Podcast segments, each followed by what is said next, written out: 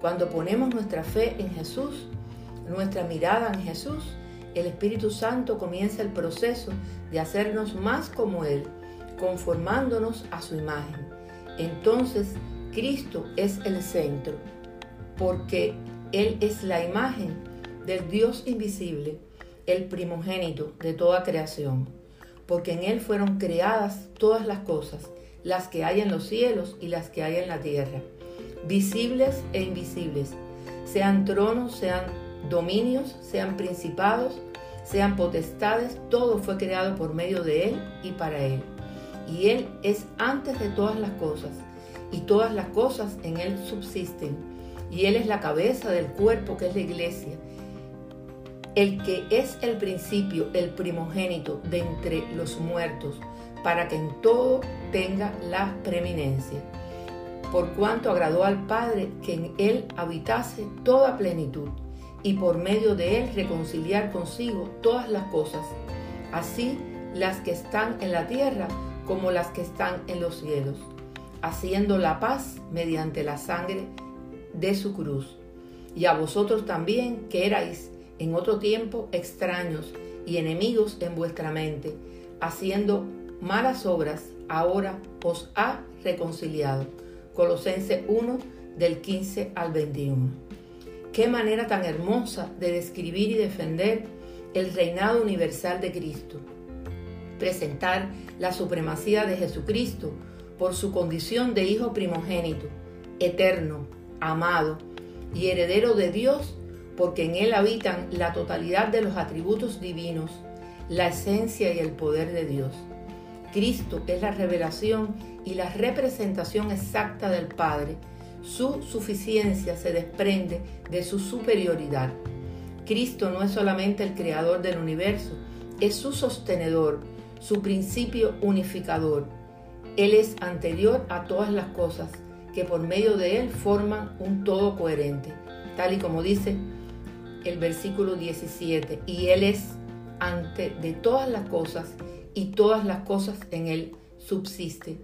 Pero también Cristo es la meta, porque por medio de Él fueron creadas todas las cosas, en el cielo y en la tierra, visibles e invisibles, sean tronos, poderes, principados o autoridades, todo ha sido creado por medio de Él y para Él, tal como dice el versículo 16. Cristo es la cabeza de la iglesia, como su creador y salvador, y solo a Él se debe someter la iglesia, tal y como dice el versículo 18, y Él es la cabeza del cuerpo, que es la iglesia él que es el principio, el primogénito de entre los muertos, para que en todo tenga la preeminencia. Jesucristo es el Salvador Supremo. Cristo es todo y está en todos. Y por eso, dejen de mentirse unos a otros, ahora que se han quitado el ropaje de la vieja naturaleza con sus vicios y se han puesto el de la nueva naturaleza que se va renovando en conocimiento a imagen de su Creador. En esta nueva naturaleza no hay griego ni judío, circunciso ni incircunciso, culto ni inculto, esclavo ni libre, sino que Cristo es todo y está en todos. Colosenses 3 del 9 al 11. Jesús es el Señor. Esta es la confesión y prueba definitiva del cristianismo auténtico no podemos negar la deidad de Cristo. En su soberanía descansa su suficiencia. Cristo es el Señor de todo. Cristo es el centro y el ámbito de todo cuanto existe. Estar en Cristo es estar en el centro de la plenitud de Dios. Los creyentes estamos en una unión vital con aquel que es la plenitud de Dios y que nos ha suplido con todo lo que podamos necesitar. Entonces, ¿cuánto más gozo necesitamos? ¿Acaso no es Él nuestra alegría completa? Juan 15, 11. Les he dicho esto para que tengan mi alegría y así su alegría sea completa. Pero si tenemos a Cristo, ¿cuánta esperanza necesitamos? ¿No es Él nuestra esperanza? Colosenses 1:27, a quienes Dios quiso dar a conocer las riquezas de la gloria de este misterio entre los gentiles que es Cristo en vosotros, la esperanza de gloria. Y esta esperanza no nos defrauda, porque Dios ha derramado su amor en nuestro corazón por el Espíritu Santo que nos ha dado.